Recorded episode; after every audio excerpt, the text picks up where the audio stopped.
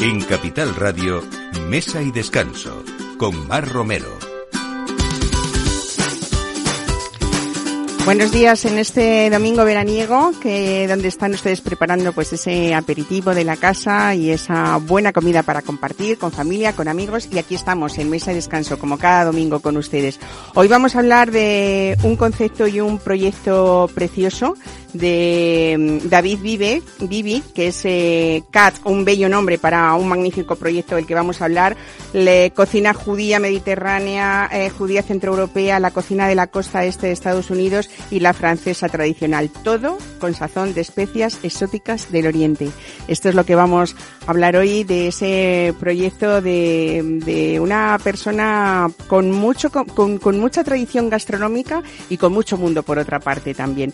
Continúa como saben ustedes, la campaña de picotas del Jerte con denominación de origen protegida y el objetivo del Consejo Regulador este año es que el consumidor sobre todo sepa distinguir entre la auténtica picota del Jerte y la cereza sin rabo que se comercializa con el nombre de picota y con eso se busca el sello de calidad de la OPE de España y de Europa que aparece en la contraetiqueta. Vamos a ver todo lo saludable que es esa fruta para mayores y, y para niños también y bueno, cada vez más eh, está de moda comprar en España con una tradición francesa vinos en primer o la avanzada, que es una práctica que tiene unos orígenes que vale la pena conocer. Además es muy interesante para quienes saben disfrutar de grandes vinos y por supuesto no tienen apuro. Hoy Philippe Berlé, que es el director general de Primeras Marcas, nos va a contar de qué se trata la compra de vinos en primer y, y por qué es ideal también, ¿no? Y para terminar, pues una de nuestras joyas de la gastronomía, que es eh, el jamón ibérico de Montanera y con quién mejor que con un ganadero extremeño, Manuel Maldonado,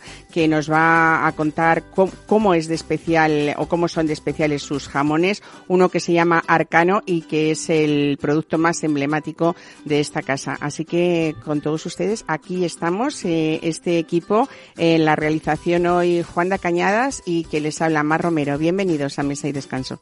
Mesa y Descanso con Mar Romero.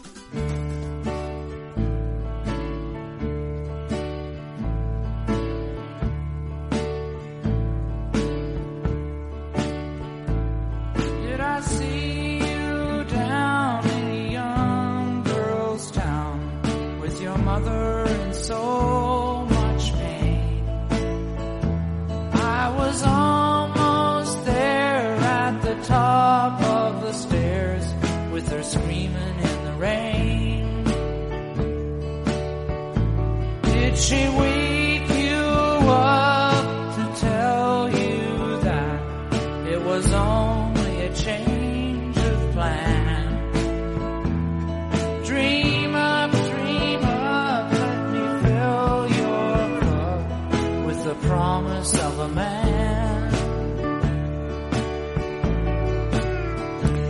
David Vivi, buenos días, bienvenido. Buenos días. Qué gusto tenerte en esta mesa, ¿eh? después de, de, conocer CATS, que para quien no conozca y nuestros oyentes lo estén escuchando, tanto los que viven en Madrid como los que vienen en esta temporada a visitar esta ciudad, ¿qué es CATS? CATS es, es, es un viaje, CATS es un viaje por, por el mundo, es un viaje de uno, solitario, en estos rincones eh, escondidos, en estos restaurantes, en la, las cocinas, en las parrillas, en estos platos exóticos, en la investigación de, de las distintas formas de cocinar, las especias, diferentes especias en, los diferentes continentes. Katz es o son los callejones, estos que no entramos o, o si entramos pues nos dejan estos recuerdos, estos olores, estos colores. Pues Katz engloba todos estos sabores todos estos sabores aprendidos desde, por supuesto, tu infancia, tu tradición eh, gastronómica familiar y también, sobre todo, tus experiencias viajeras, porque vamos, bueno, vamos a hablar de que CATS, para definirlo un poco, a lo mejor, eh, si me, si me equivoco, tú, tú me corriges, pero quizás sea un poco esa apuesta por el producto de cercanía, la producción ecológica y esas elaboraciones, sobre todo, cosmopolitas, pero de mucha inspiración casera.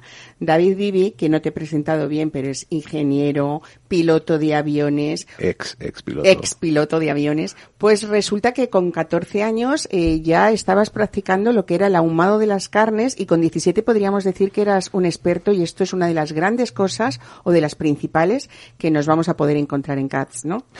Cierto. Eh, prácticamente tuve en casa, por lo cual nunca le di tanta importancia al ahumado de las carnes, el pescado, en la preparación durante toda la semana para tenerlo el viernes, que es el Shabbat de los judíos. Y con 14 años, tras un viaje que hice con mi padre eh, fuera de, Israel, eh, di un poco un enfoque diferente a lo que es al, al, ahumado de las carnes, por lo cual volví con, la, con las ganas de hacerlo y empecé a ahumar en el jardín de nuestra casa utilizando los distintos árboles que teníamos en el, en el bosque que estaba detrás de casa, bueno, era un naranjal con diferentes árboles también. Y eh, por ahí nace lo que es la, la, filosofía mía, lo que es el humo, el humo y la comida, la alimentación, el, el, el, el cómo se, cómo se elabora eh, carnes, pescados, aves con usando diferentes tipos de, de maderas y etcétera, los sabores.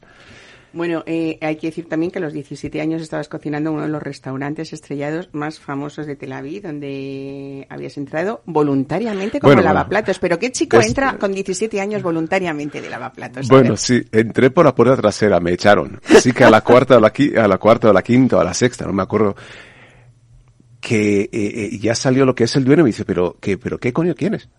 Y digo, simplemente quiero trabajar y trabajar gratis y me vio como, pues tú estás bien de la cabeza. Y dijo, no, no, quiero trabajar gratis. Y empecé a fregar platos y a los pocos meses acabé cocinando con el chef, que era uno de los dueños también. Y por ahí me metí lo que es la parte culinaria, lo que es a través de la cocina francesa, que para mí me chifla, para mí es la... Qué bonito. Bueno, eh, David, para, para ponernos así un poco en, en orden a nuestros oyentes, eh, Katz eh, nació en 2020, diste un vuelco a tu vida, me contabas el otro día, eh, empezaste como un restaurante eco con ofertas de desayunos, de, de comidas, de meriendas y cenas en la calle Gabriel Lobo de Madrid, es de la zona de lista, podríamos decir más o menos, del viso, exactamente. Bueno, eh, el eje central, por supuesto, son las carnes ahumadas que tú elaboras de forma artesanal con recetas y técnicas propias de, de tu familia, porque hay que decir además que Katz, aparte de ese concepto tan bonito con el que nos has eh, inaugurado esta, esta conversación, pues también es homenaje al legendario templo del pastrami neoyorquino, que era propiedad de, de la familia Katz, a la que tú, de la que tú eres eh, miembro también, ¿no? Eh, bueno, hoy día Katz es un concepto de restauración que incluye muchas cosas, porque además del restaurante tienes dos obradores propios de pan, de hacéis pan con gluten y sin gluten, servicio takeaway también en la misma calle y ahora un puesto en el remodelado mercado de San Antón en Chueca. Correcto. Que no solamente es pan, que es todo, ¿no? También hay oferta gastronómica. No, no, no, prácticamente en San Antón hemos entrado ahí simplemente con los tres sándwiches estrella de la marca y las ensaladas y un poco más de comida para llevar. Bueno, es que vamos a ir hablando poco a poco, pero es verdad que tu pastrami ha sido ya, mm, algunos cuentan de que, que, se ha, catapultado a, la fama eh, a Katz casi de inmediato, precisamente solo por este producto, ¿no? Por, por su ahumado diferente y por cómo lo tratáis. Y luego lo habéis hecho también en versión, porque vosotros ponéis una tabla de ahumados un poco como presentación de, de la casa, ¿no? Sí, sí, sí, sí. Tenemos lo que es la famosa tabla de ahumados donde ahí ponemos todo el género de los ahumados de la casa y que se puede catar y conocer un poco. Volviendo un poco atrás, lo que es CATS, CATS es la reflexión que tuvimos todos en este momento de, de, confinación, eh, que estamos confinados mm. todos en el, en, el, en este año maldito, año 20, y todos tuvimos este momento de reflexión y mirando atrás, hacia atrás, eh, pensando cómo puedo cambiar, cómo puedo hacer, cómo puedo mejorar este mundo, ayudar a mantenerlo. Y esa es la razón de la, lo que es Cats hoy en día, eh, producto de cercanía, volver a la comida original, la comida de origen, comida eh, que no sea artificial, comida que sepa a, casa, pan que sea pan casero, eh, que no sea el pan industrial, el pastrami que no sea pastrami industrial, sino que sea pastrami de ahumado natural y por ahí donde he metido lo que es todo el resto de las carnes, aves y pescados ahumados.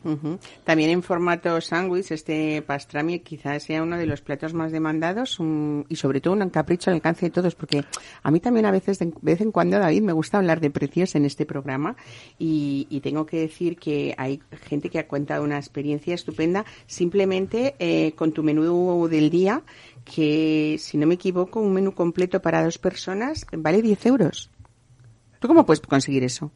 Con la calidad que tienes en Cats. Bueno, eh, una de las cosas que me ha molestado siempre viajando por eh, el mundo y, especialmente aquí en Europa, lo que es restaurantes, visitando, es el precio abusivo, abusivo a las, a las cosas tan básicas. Es decir, yo creo que un menú del día no deberíamos gastar más de X cantidad. Por lo cual, eh, creo que se puede adaptar eh, el, precio. Eh, en, el caso de Cats, la ventaja que tenemos es que el producto está hecho por nosotros. Todo, todo, absolutamente todo. Bueno, hacéis todo, las salsas, las los salsas, las ensaladas, los, los panes, todo. todo. todo, el hojaldre, absolutamente todo. Es decir, no dependemos de una, de un distribuidor que tiene que, que, que ponernos el producto prefabricado y ya tiene su precio. Yo creo que Hoy en día estos restaurantes desaparecen por la falta de la mano de obra. Y el, secreto que tenemos en Katz es que tenemos eh, esta mano de obra para poder elaborar estos tipos de productos y para poder llegar a estos precios tan asequibles. Oye, eh, los fines de semana organizáis brunch también, ¿no? Sí, sí, homenaje a unos de mis lugares favoritos. Bueno, lo que es Cats, Cats engloba estos lugares, tal como he mencionado antes, y muchísimos restaurantes y colores que he tenido en Estados Unidos. Eh, bueno, eh, mi familia es eh, norteamericana, por lo cual he tenido mm, casi 30 años de vida la oportunidad de viajar y conocer estos lugares, pues cada plato en, en Cats eh, es homenaje, o cada rincón o cada ángulo de, de, de, Cats es homenaje a diferentes lugares. El, el brunch es homenaje al Café Mogador de Nueva York, eh, que tiene sus famosos brunch, pues eh, eh, prácticamente en Cats podemos eh, viajar a Nueva York es eh, tomando un brunch en un fin de semana a través de la música, los colores de los platos, la comida en sí. Eh, bueno, la música es otro de los momentos, yo creo, o de las eh, cuestiones a, considerar en tu propuesta que suenan estilos diferentes como el jazz, el blues o el soul de los años 70.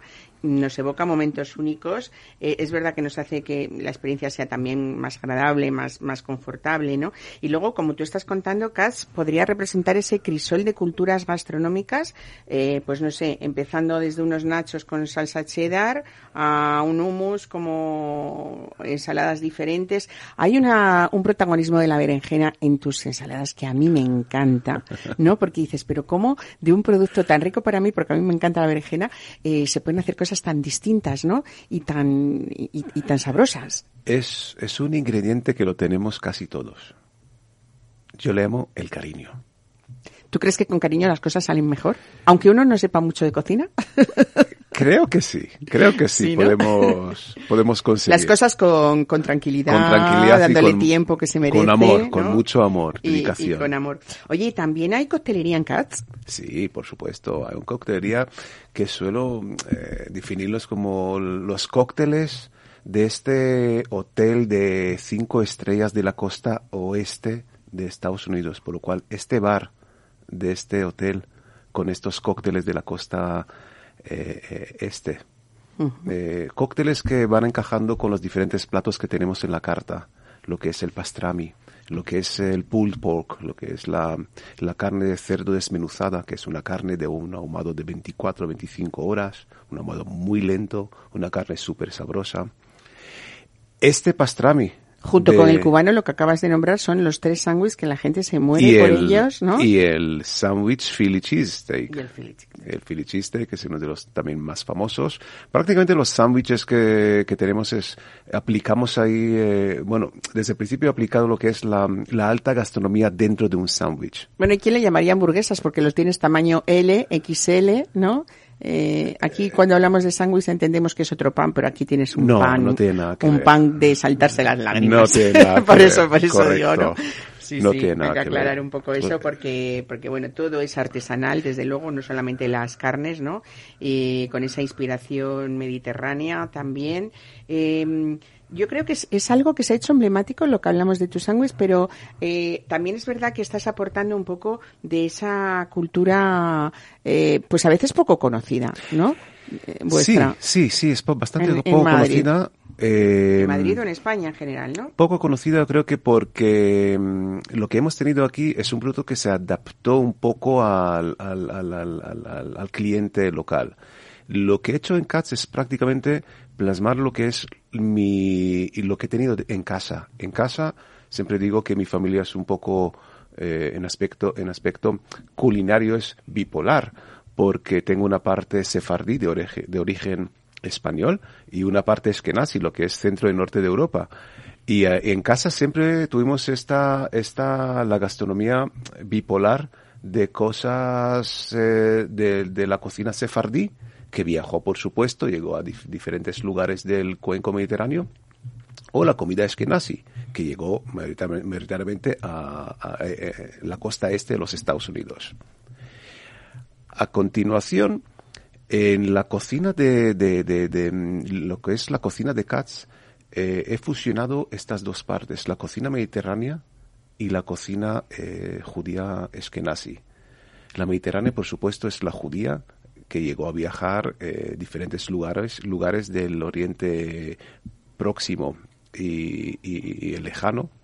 Y eh, lo que es prácticamente en, Katz la carta es un viaje mediante estos platos. Se puede viajar a Turquía, a Grecia, a los Balcanes, a Israel, a Líbano, a Jordania, a Egipto, a los países del Magreb y etcétera. Y con los otros platos de, de, de, de la parte eskenazi, eh, que es una cocina bastante más limitada, eh, son los platos como los ahumados, el pescado ahumado, uh -huh. el, el, el, el, pollo, pechuga de pollo ahumada, el, el, el, pastrami. Oye, David, y podemos decir de ti también que una de las cosas más bonitas es que tú estando en CAZ, lo que te gusta es contar a tus clientes también qué historia hay detrás de cada plato, ¿no? Porque todo tiene sus orígenes y, y la gente tiene que saber eh, qué comemos, ¿no? Y, y por qué lo comemos, ¿no? Cierto, creo que es importante um, hoy en día, desde, por lo menos desde mi punto de vista, cuando entro a un lugar, a un restaurante, y me siento a comer, un restaurante, es decir, con una cierta categoría, me interesa conocer un poco el fondo, qué hay detrás del plato, qué hay detrás de la cocina, del cocinero, quién ha creado el plato y por qué. En la gran mayoría de los lugares esto no existe.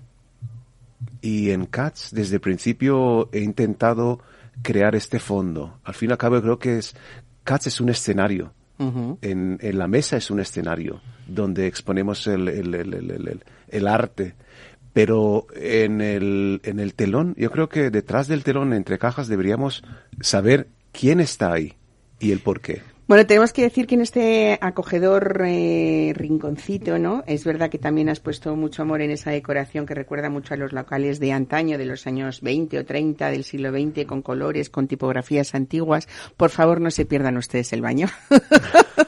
Porque es algo que a mí me encanta, ¿no? No esperas en esa proporción de local un baño tan grande, tan bonito, tan curioso, ¿no? Tan es, viajero también. Es que por ley hay que hacer el baño tan grande.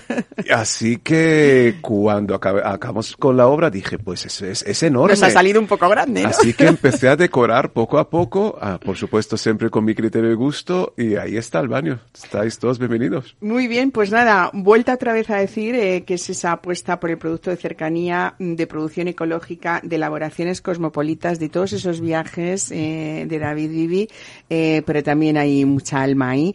Eh, por cierto, no sé si puedo decirlo, pero yo lo voy a decir casi una primicia que vas a ser muy televisivo, creo, ¿no? No sé si puede decir o no. Vamos a decir, no vamos a decir dónde. Lo has dejado. Eh, lo dejo ahí, ahí sí. ¿eh? o sea que algunos eh, muy pronto seguro conocerán a David más, más de cerca y sobre todo, bueno, que, que también es verdad que has participado mucho en congresos, en, en mesas redondas, sobre todo para, para divulgar esa cultura eh, con raíces tan mediterráneas y tan nuestras, ¿no? Que deberíamos sí, conocer sí. un poquito más. Así que ahí está ese CATS, este nuevo concepto que ha enamorado Madrid y que yo hoy desde Mesa de Descanso te felicito felicito y te diré que volveré porque está también Cats para los disfrutones, ¿no? Cierto. Muy bien, David Vivi, muchísimas gracias por estar hoy con nosotros. A ti. Un abrazo. Otro. Mesa y descanso. Capital Radio.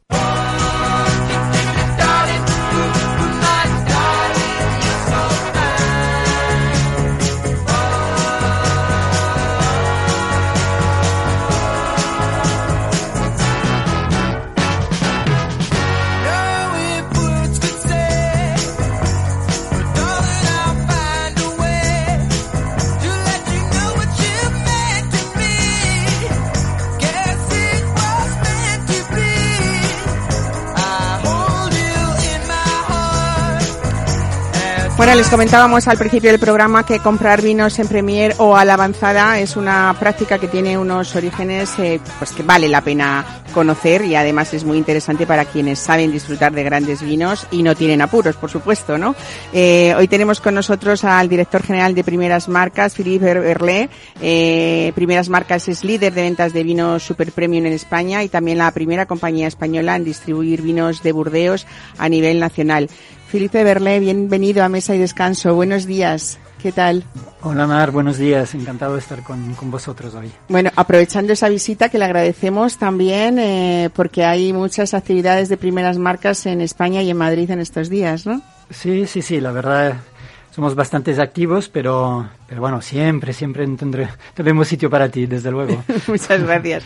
Bueno, eh, eh, Primeras Marcas decía yo que, que, es la primera compañía en, española en distribuir vinos de Burdeos a nivel nacional con un portfolio que incluye pues la distribución de los 200 mejores chateaux de Burdeos y 60 bodegas nacionales e internacionales en exclusiva, ¿no? Eh, yo creo, además, incluso con la hostelería un poco como, como principal cliente, ¿no? Correcto. Mira, Primeras Marcas es una empresa que mmm, se fundó en 1986 y muy rápidamente entró en esta parte del negocio. Es una, es una empresa importadora de vinos premium, ¿eh? de muy alta gama, como lo has, lo has mencionado muy bien. Y, Burdeos, por, uh, por, por, desde luego, es, es, es, uno de los, de los puntos álgidos, de, los, de, las, de las zonas productoras muy importantes en, en grandes vinos. Entonces uh -huh. sí que tenemos un portfolio importante, sí. Bueno, en primero, en primero la avanzada que se llama es eh, conocido como la compra de grandes vinos de Burdeos eh, supone una excelente oportunidad para acceder a esos grandes vinos a precios yo creo que a veces inigualables, ¿no? Este año la semana de degustación en primer de Burdeos eh, que se celebró durante la primavera siguiente a la vendimia eh, parece que ha conseguido movilizar a cientos de miles de personas de prensa, de televisión, de marchantes de vinos de todo el mundo. Eh, Philip, ¿cómo comenzó todo todo esto la venta en primer? Eh, porque es una práctica que empezó en el siglo XIX ¿no? Correcto. De hecho, eh, respondía a la, a la, necesidad de los chateaux de tener cash, de tener efectivo, digamos, eh, antes de que los vinos salieran en el mercado, ¿no? Y como un vino de esta calidad tiene que estar al menos 15 meses en barrica y después al menos 6 meses en botella, pues entre el momento de la vendimia y el momento de la venta, en realidad, pues pasan más de dos años, ¿no?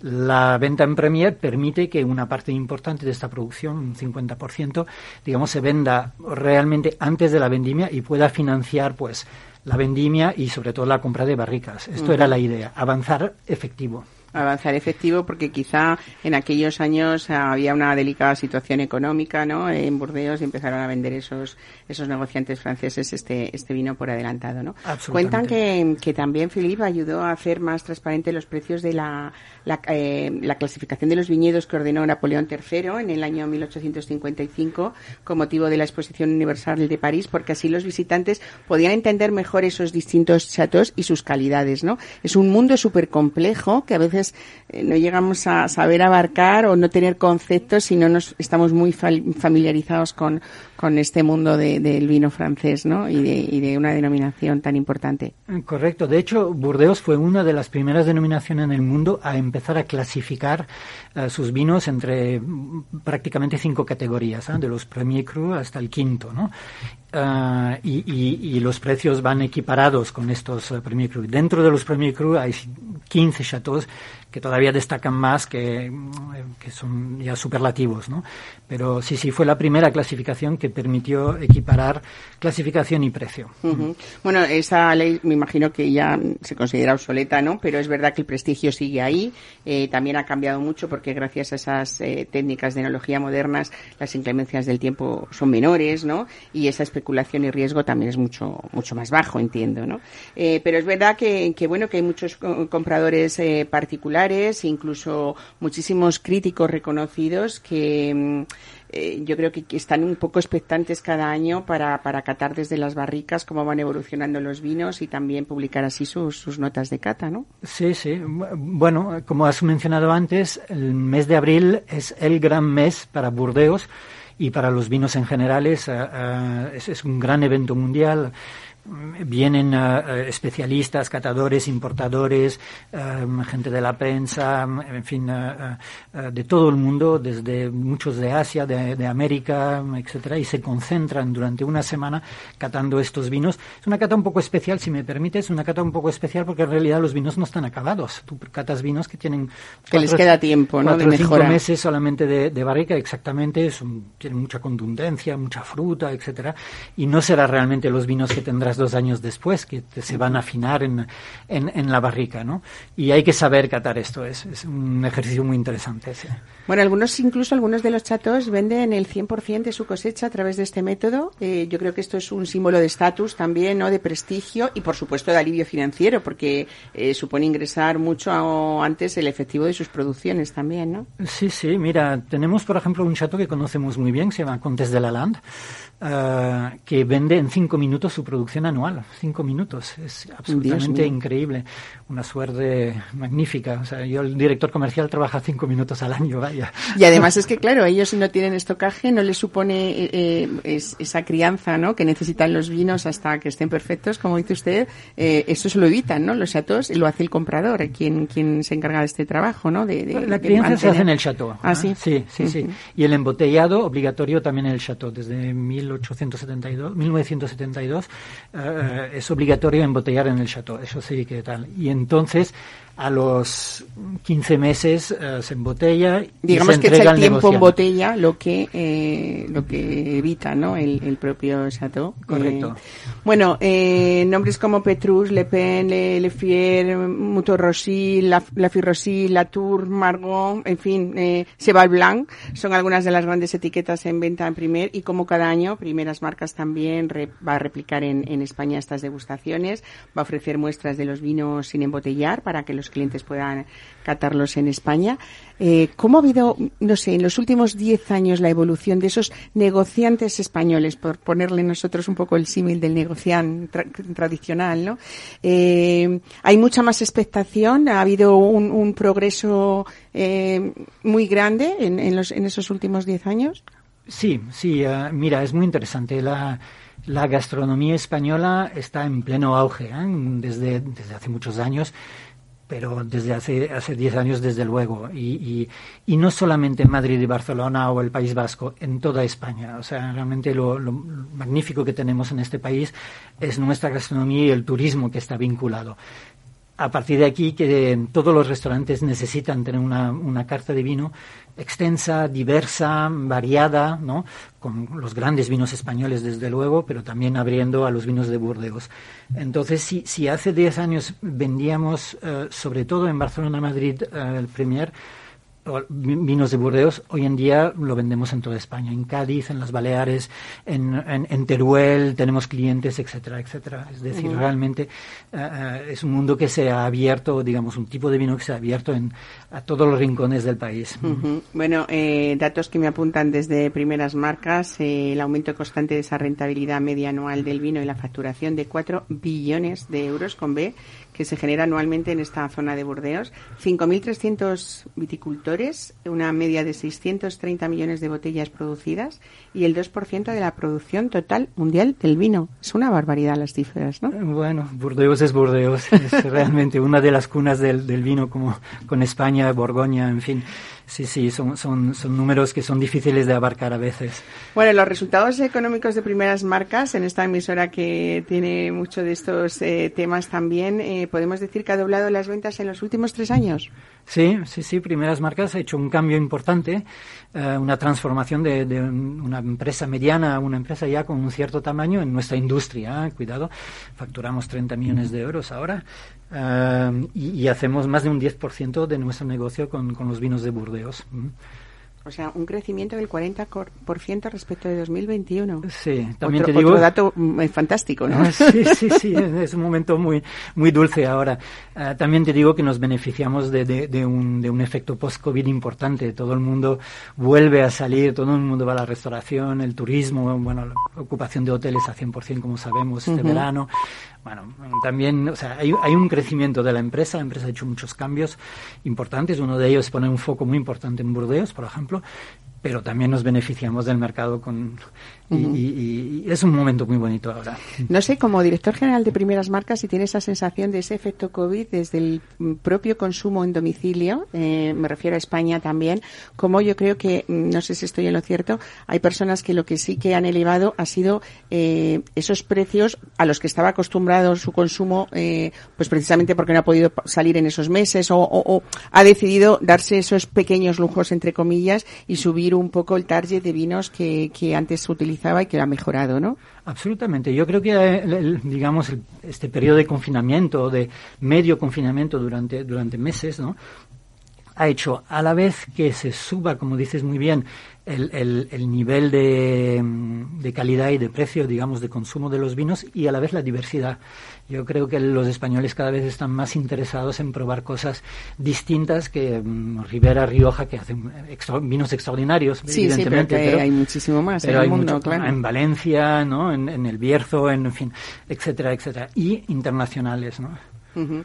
Bueno, eh, tenemos además también, bueno, por decir algo, ¿no? Eh, pues Petrus, Viñatondonia, Luis Rodere, dentro de tanto español como, como internacional, grandes firmas y muy prestigiosas eh, de, de, de, de, dentro de, primeras marcas, ¿no? Pero dice que cerca del 30% eh, de la facturación de primeras marcas proviene de vinos de más de 200 euros. Sí. ¿Cómo, ¿Cómo nos interpretaría ese dato? Bueno, piensa que prácticamente 80% de nuestra mm, facturación viene de la hostelería, de la gastronomía, y, vendemos en el punto de la, de la pirámide, realmente de la mejor restauración que hay en, en todos los rincones de, de España, como te comentaba, ¿no? Y, y, bueno, esto evidentemente beneficia a nuestro mix producto y, y, sí, sí, vendemos vinos caros. También tenemos vinos a 9, 10, 15 euros ¿eh? y, y, muy buenos, desde luego, ¿eh? pero, pero sí, sí, uh -huh. hay, hay, una parte importante de, Después también te diré que una parte importante de nuestra facturación es el champán y ahora no sé por qué, pero es una explosión de, una explosión consumo de y, de, y de... sobre todo además, bueno, no sé si influyen las temperaturas o no, pero es verdad que al consumidor de champán habitual le da igual, ¿no? Que sea calor o que haga frío, eso desde, desde luego, ¿no? Exactamente, y es bonito porque realmente no es tan estacional como podíamos pensar Navidad, ¿no? Uh -huh. Pero se vende cada mes, o sea, y no solamente nosotros, ¿eh? pero nuestros uh -huh. competidores tienen... No sé si es algo muy categórico decir, que a veces eh, lo comentamos dentro de este programa, que quizá España sea, eh, en ese consumo que comentaba usted de, de vinos de no, 9 euros, 15, 20, eh, es el país eh, del mundo o de Europa que más posibilidades tiene de tomar grandes vinos o de gran calidad a esos precios asequibles o, o aceptables para, para un nivel de gente media normal. Absolutamente, Martínez, toda la razón. O sea, la gran peculiaridad que tiene España, sobre todo la restauración, es que un restaurante no margina demasiado, o sea, es muy razonable en el momento de marginar uh, un, gran vino, ¿no? Un vino de 50 euros, pues lo venderá a 70, 75 euros, por ejemplo, ¿no? Con el IVA incluido, ¿no? Um, en Francia, un vino de 50 euros lo pagará 150. Multiplican por tres sí o sí, ¿no? Y esto hace que muchos de los vinos que tenemos los podemos beber en restaurantes en España más baratos que cuando vamos a Francia, por ejemplo, o Italia o Alemania, etcétera, etcétera. Y esto es lo bonito de España, que la restauración pone a disposición todos estos grandes vinos a unos precios muy accesibles. Y habría esto hace que, que Claro, habría entonces que decir que el, restaurador español, ¿no? El hostelero español, hay que darle ese punto positivo, ¿no? Como empresario. Absolutamente, desde luego, y todos, ¿eh? O sea, sin... Bueno, no quiero que, que, se vaya usted de, nuestros estudios sin, sin hablar de, de Magnificat, esa cita profesional impulsada desde 2014 por Juvecans eh, y, por, y por esta distribuidora, por primeras marcas. La última fiesta fue el 7 de junio, para el mes pasado, eh, junto a más de 1.800 profesionales también del sector. Y es un encuentro en el que también eh, se ha celebrado pues ese centenario de, de esta histórica casa de Juve Camps. Joan Juve, eh, bueno, es una persona muy querida por muchos profesionales del sector del vino y del periodismo también, ¿no? Aprovecho para, para mandarle un saludo desde aquí. Eh, ¿Cree que Primeras Marcas ha ayudado a la internacionalización de Juve Camps, haciéndola quizá pues más competitiva con, con esos grandes champanes reconocidos en el mundo que ustedes tienen, esas grandes marcas? Sí, yo creo que sí. Desde luego, la, idea de, construir primeras marcas en el 86 fue de, fue de Joan Jouvet. ¿eh? Uh, y entonces, uh, uh, y fue una idea brillante, porque eh, digamos, ellos están muy metidos eh, en la elaboración y la divulgación del cava, ¿no? Ah, pero utiliza, digamos, todo el, equipo comercial también para, para, vender estos grandes vinos en otra empresa que es, que es Primeras Marcas. Sí, sí, yo creo que esto ayuda, nos ayudamos mutuamente, ¿no? Al prestigio de, tanto del vino español que del vino internacional, desde luego. ¿Cómo van a ser estas acciones que, que tienen programadas Primeras Marcas que para estos días? Bueno, en Premier, por ejemplo, ahora tenemos previsto hacer, vamos a Francia, vamos a buscar estos vinos, unos 60, 70 vinos de diferentes partes de, la zona de Burdeos, tanto la, lo que se llama la rive gauche y la rive droite, ¿no? izquierda y derecha del río.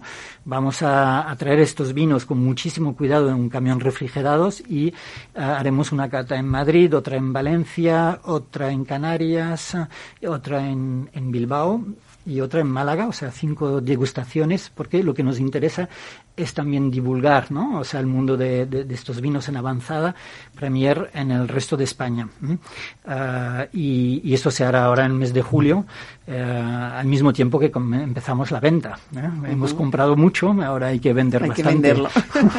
Muy bien, pues Filipe Berle, director general de Primeras Marcas, muchísimas gracias por estar hoy con nosotros, acercarnos un poquito más a ese mundo curioso e importante también, ¿no? Para ese mundo del vino y su y la consideración ¿no? de, que es un sector importantísimo, no solamente en el mundo del negocio y de la economía, por supuesto del ocio y del disfrute también. ¿no? Así que muchísimas gracias. Buen fin de semana. Gracias a ti, Mar. Gracias por la invitación. Mesa y descanso con Mar Romero.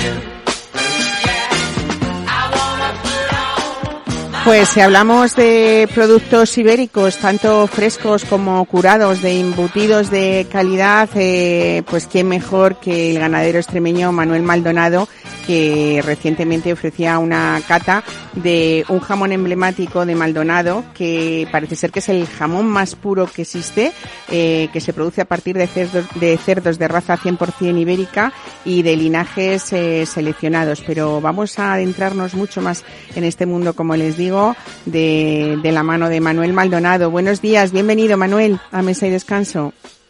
Buenos días. Bueno, eh, vamos a hablar de, de, Maldonado, que es una de las casas, eh, pues, pues de esos ibéricos extremeños, de esa, de esa que es un ecosistema único en el mundo y que a veces no sé si valoramos lo suficiente los españoles. Bueno, yo creo que sí, la tenemos en cuenta y yo creo que se valora. Y quizás eh, no somos conscientes de que es un ecosistema único en el planeta que solo existe en el sudeste de la península ibérica, el mismo, eh, en el mismo caso que el cerdo ibérico de raza pura, que exclusivamente de este ecosistema. Y, es importante yo creo que sí, le damos importancia, pero yo creo que aún no somos conscientes de hasta qué punto es importante. Manuel, ¿podríamos decir que quizás sea una de las joyas gastronómicas mundiales el jamón ibérico de Montanera? Sin, sin lugar a dudas. Yo diría que el cerdo ibérico en general y el jamón en particular es un referente absolutamente mundial, sí, sí, no me cabe ninguna duda.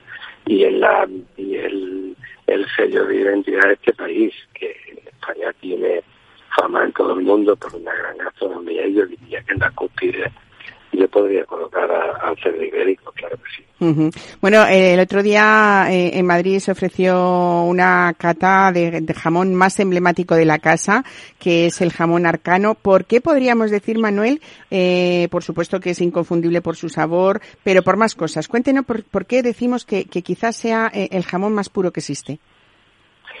A ver, nosotros somos en ese en ese aspecto de, pues somos como muy talibanes, muy muy radicales. Eh, si amamos el entorno, eh, nosotros somos de Alburquerque, estamos aquí abajo un poco, es el, el epicentro de la dehesa de, de, la península ibérica y siempre hemos somos un tanto excesivos de la búsqueda del origen de todo, eh, por eso trabajamos solamente con, con líneas ibérico puro, pero de características muy ancestrales, por eso siempre hemos pedido de esa tradición más profunda. Y, un poco, eh, digamos que derivado de esta obsesión, pues también nos hace indagar cada día más en qué podemos hacer para que ya que tenemos la línea de cerdos y de raza pura, purísima, de ancestrales y los criamos siempre en libertad, etcétera, ¿qué podemos hacer para mejorar siempre buscando ese plus de calidad, no? Y aparte de que somos kilómetros cero y elaboramos en la misma zona climática, los animales se producen, yo pienso que esto es un aspecto también muy importante. aparte de esto, pues bueno, también, cómo se hace el jamón? que nos lo planteamos todo, nos lo replanteamos, nos lo cuestionamos todo. ¿no? ¿Qué quiere decir que un jamón está sin perfilar, como es el jamón arcano? Bueno, el, el jamón arcano es un jamón que en el cual se reconserva toda la grasa, todo el tocino, digamos, y toda la piel que, bueno, lo, lo, lo más radical posible, es decir, eh, haciendo honor a lo que el, la dehesa y el cerdo han hecho. El, el, el jamón, el perfilar el jamón, eh, en cierta medida es quitarle parte de su esencia, ¿no? Nosotros conservamos toda su grasa y toda su piel y de esta manera nos hemos dado cuenta y hemos podido comprobar que el plus de calidad es impresionante porque claro la grasa está protegida por la piel eh, esa grasa eh, eh, se mantiene ahí, la pérdida de oleico es mucho menor porque es una barrera natural que tiene y esto redunda después de cuatro años de curación de un jamón en una en un plus de calidad impresionante. Nosotros hoy por hoy somos la única empresa del sector que elaboramos los, jamones así. Estamos muy contentos y muy orgullosos de hacerlo así. el, el, plus de calidad es, es impresionante. Bueno, eh, hay muchas claves de Manuel Maldonado en la crianza del cerdo ibérico, como nos está contando a través de nuestra conversación, esa una alimentación con libertad en la dehesa, eh, la alimentación controlada también eh, durante el tiempo de crianza, esa alimentación materna que tienen también los cerdos los primeros 45 o 60 días de vida, ¿no? Y por supuesto hablamos eh, de raza pura, eh, de la zona con linaje. ¿Certific ¿Certifican ese, ese linaje, Manuel, en sus jamones? Sí, sí, sí, está certificado. Está certificado, ¿no? Y bueno, por supuesto, ese máximo respeto animal también. De todos esos embutidos que, que, que los enamorados del, del, ibérico conocen, por supuesto, eh, tanto salchichones como, como, como chorizos, en fin, la sobrasada ibérica también, que a veces siempre la asimilamos eh, pues con la zona de Mallorca. Ustedes tienen una sobrasada elaborada con cortes veteados y, y que sazonan con pimentón de la vera, que, que es una, una joya también, ¿no? Eh, en esos secaderos que tienen de, de Alburquerque, de Maldonado. Pero yo quería que me hablara un poquito, Manuel, de lo que es el lomo doblado, porque mucha gente todavía, quizá es un producto que se ha empezado a comercializar, a comercializar relativamente mm, hace pocos, pocos años, ¿no? Aunque era algo muy tradicional y muy ancestral en la zona, ¿no? Sí, sí, sí, absolutamente. Sí, la verdad es que es un producto que el lomo no es ni más ni menos que, en definitiva, es una pieza de lomo que nosotros doblamos por la mitad, embuchamos este lomo. Digo que la tradición nuestra de nuestra zona es hacer un lomo sin, sin el aporte del pimentón, ¿vale? O sea, solamente sal y ajo, ¿no? No lleva pimentón. Nada más. ¿Qué hacemos? Pues que claro, que como aumentamos el diámetro del producto, el proceso de curación, de curado, lo alargamos. Y todo lo que supone alargar y ralentizar cualquier proceso de este tipo supone siempre una mejora en cuanto a boqueta, aroma y todo lo demás. Yo creo que es un producto que se está conociendo cada día más, se está valorando cada día más y es otra otra forma de ver el lomo que parece que en los últimos tiempos como si hubiera pedido importancia realmente eh, también una pieza muy noble del cerdo que a tener en cuenta. Claro, entre esos ocho y nueve meses de, curación lo que le puede conferir es mayor intensidad todavía de sabor, ¿no? Eh, pues para terminar y hablando, Manuel, de, gustos personales, eh, el otro día en esa presentación que hacía un reducido grupo de periodistas en esa cata de su jamón más emblemático, eh, se hizo a través de, también de esa degustación de diferentes vinos dirigidos o seleccionados por una gran compañera y amiga de la casa que es María Isabel Mijares, en la que viene muchísimas veces para colaborar en este programa y lo hicieron pues con, con finos de Montilla Moriles con manzanilla de Sanlúcar de, de Barrameda. Es verdad que el Jerez es algo como muy buen compañero del jamón ibérico, pero ¿por qué no también un cava, algún espumoso? Y, y, en su caso, Manuel, ¿con qué le gusta tomarlo? Bueno, yo siempre es evidente que, el mejor compañero, bueno, pues un fino, una manzanilla y todo, todos aquellos vinos del marco de Jerez, esa combinación es impresionante, sin lugar a dudas. Pero bueno, hay que hay que abrirlo mucho más, ¿eh? no, no, no, no podemos quedar ahí. Eh, un cava eh, puede ser un grandísimo compañero del jamón y todos los productos ibéricos. Lo mismo que algunas variedades de incluso vinos tintos, vinos blancos, depende del tipo de vino con el que con el que intentemos acompañar estos productos. Cada no es lo mismo eh, un chorizo, no es lo mismo que, un lomo, en este caso que hemos hablado del lomo doblado, o con un jamón. Pero mm, son compañeros que van de la mano, no, no tengo ninguna duda. El otro día tuvimos la, la suerte de contar con mi paisana Isabel Mijares, que es un, yo creo que no hay que decir nada. Pues claro que sí, un gran referente del mundo del vino. ¿eh? Es una, una, referencia inigualable en el mundo del vino y tuvimos esa suerte y yo creo que, que bueno, pudisteis comprobar que, que iba todo, vamos, Perfecto. Muy bien, pues Manuel Maldonado, muchísimas gracias por acercarnos un poco más a ese mundo del ibérico, saber muchas veces que hay que valorar qué tenemos delante y sobre todo cada vez más esas certificaciones y esa información para el consumidor para que sepa diferenciar unas cosas de otras que yo creo que es, es lo más, lo más importante también. Así que muchas gracias por ese bueno, pues por estar hoy con nosotros y sobre todo felicidades por ese, por ese trabajo intenso y, de años que nos hace tener en la mesa productos muy especiales. Muchísimas gracias, Manuel. Fin de, buen fin de semana. Igualmente y gracias a vosotros. Un abrazo. Hasta Mesa y descanso. Capital Radio.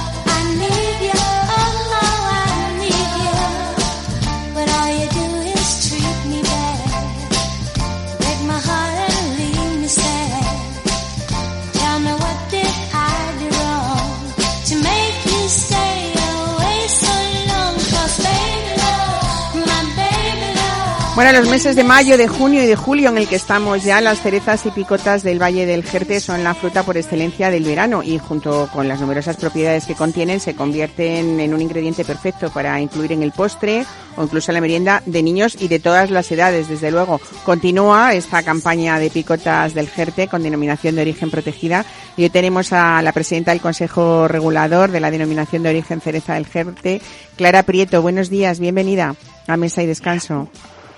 Buenos días. Bueno, eh, continúa este Consejo Regulador eh, certificando picotas de las cuatro variedades pico limón, negro, pico negro, pico colorado y ambrunes, que no sé si es la más conocida, Clara, esta variedad, pero es verdad que es la más apreciada porque es la que más tiempo madura en el árbol, al sol parece ser, ¿no? Y también, por supuesto, la más dulce, la más rica. Y no sé si me equivoco, la que tiene más mayor tamaño o nos lo parece a veces.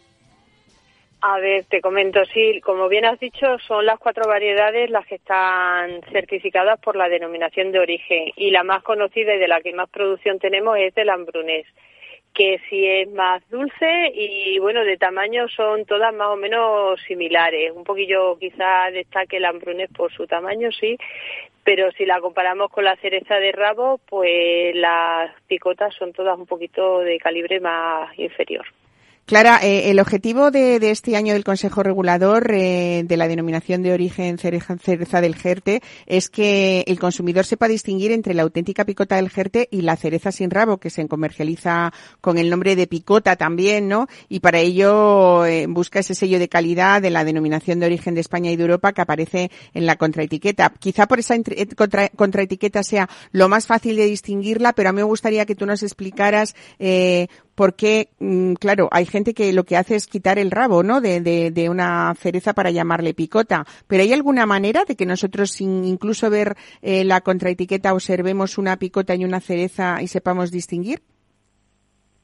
Pues mira, la forma para conseguir diferenciar lo que es una picota original de una cereza sin rabo es fijándote por donde debe, por donde estaría el ramo, ¿vale? eh, si es una picota, eh, el agujerito que queda queda totalmente sellado y se ve que es blanco, que, mm, que, se ha caído por propio por propia gravedad, ¿no? O... Forma natural, exactamente. Y cuando una cereza se le quita el rabo, ahí normalmente sufre una heridita y se ve que no está perfectamente sellado, que se nota que se ha quitado el rabo de forma artificial. Entonces, esa sería la forma de, diferenciarlo también si no te fijas en lo que es la etiqueta. O sea, picota es la que se cae el rabo desde el árbol, es así. Exactamente, tú cuando coges la cereza, la cereza picota, al tirar de ella el rabo se queda en la ramita pegado y la cereza se viene sin el rabito. En cambio, la cereza normal, tú cuando la coges, la coges mm, con el rabo, porque al, si lo desprendes de forma artificial, se crea una heridita por donde pueden entrar gérmenes, bacterias y tal, porque no está bien sellado. Claro. Bueno, hay más características que las diferencian del resto, ¿no? Por ejemplo, desde luego esa textura que cuando mordemos sabemos que son como más, más crujientes, ¿no? El tamaño que, que nos decías. Eh, y tenemos que hablar también eh, de un cultivo natural, eh, Clara, eh, esa recogida, ese tratamiento tradicional, que podemos hablar, eh, bueno, ahora que todos hablamos de sostenibilidad, hablamos desde luego de un cultivo sostenible, hablando de la picota del Jerte, ¿no? Pues sí, la picota es un cultivo sostenible que se va haciendo de forma artesanal y como se estaba haciendo de generación en generación, igual se mantiene. También debido a que las situaciones de las fincas están en montaña y son fincas pequeñitas en las que no se pueden acceder normalmente ni con tractores ni con máquinas y la, tanto la recogida como todo el proceso de poda y tal eh, se hace muy manual, muy de forma, ya te digo, casi como cuando lo hacían nuestros abuelos y nuestros antepasados.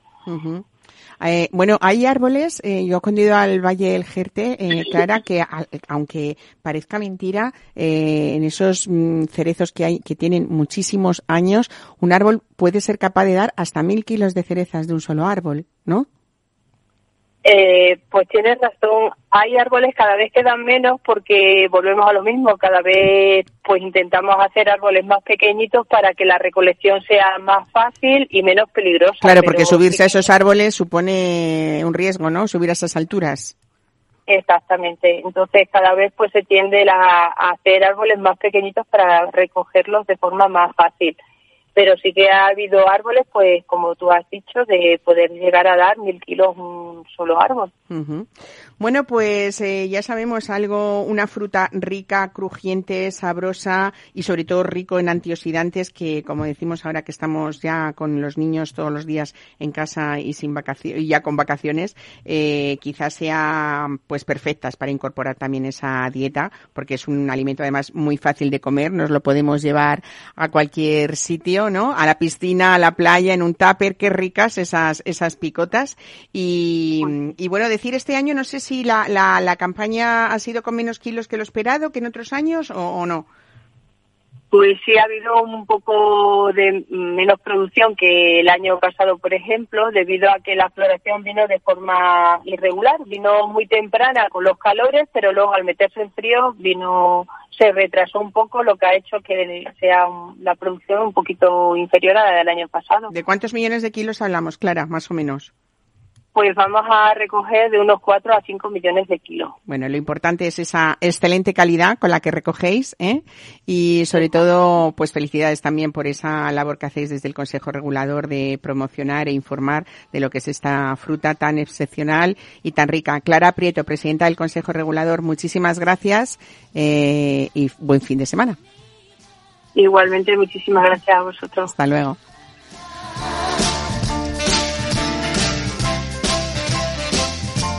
Pues hasta aquí hemos llegado en este domingo que esperamos que lo estén pasando bien, que disfruten del calor, a unos estarán mejor que otros dependiendo de dónde se encuentren, pero al fin y al cabo esto es verano para compartir y sobre todo para comer bien, para cuidarnos y beber con responsabilidad. Buen fin de semana.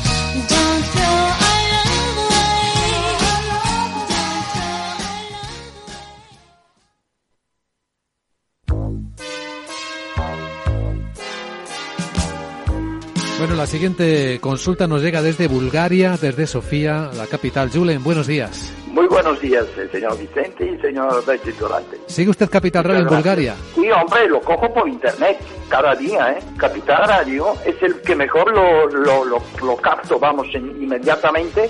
Ahora mismo, mire, le puedo poner aquí. ¡Arriba! ¿Eh? Y vuelta al mundo va a empezar.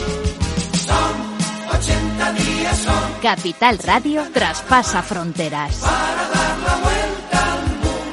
Capital Radio sí es lo mejor, ¿eh?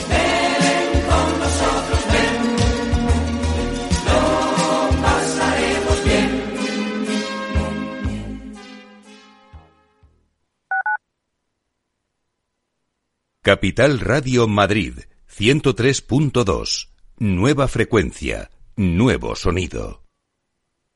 Restaurante Ferreiro, todo el sabor de la cocina asturiana con los mejores pescados de pincho de nuestros mares y nuestras carnes del Principado. Recetas sabrosas y actualizadas junto a los platos más emblemáticos de la alta cocina asturiana. La fabada, premio la mejor de Madrid 2017 y las verdinas con bogavante y almejas. Pruebe nuestro famoso arroz con leche y nuestros menús diferentes en cada temporada. Calle Comandante Zorita 32, teléfono 91 553 9342. Una recomendación del programa gastronómico Mesa y Descanso.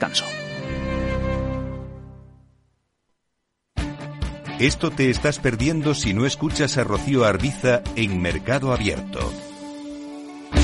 Mario Waits, profesor de ESIC y ex consejero del Fondo Monetario Internacional. Llueve sobre mojado, porque antes del conflicto ya el tema de la política monetaria venía muy expansiva, lo que llamamos nosotros la fiesta party pachanga en el Banco Mundial, emitir mucho dinero, y ya llevamos mucho tiempo, con lo cual veníamos con una inflación altísima antes del conflicto. Imagínense que a partir de ahora, con la subida de la energía, yo siempre explico a mis alumnos que si hay algo que afecta muchísimo la inflación es el petróleo, ¿no? Porque afecta al transporte, y afecta a todos los derivados, ¿no? Fertilizantes, plásticos, pintura. O sea que si sube el precio del pollo no pasa nada, pero si sube el precio del petróleo sí. Mercado Abierto con Rocío Arbiza.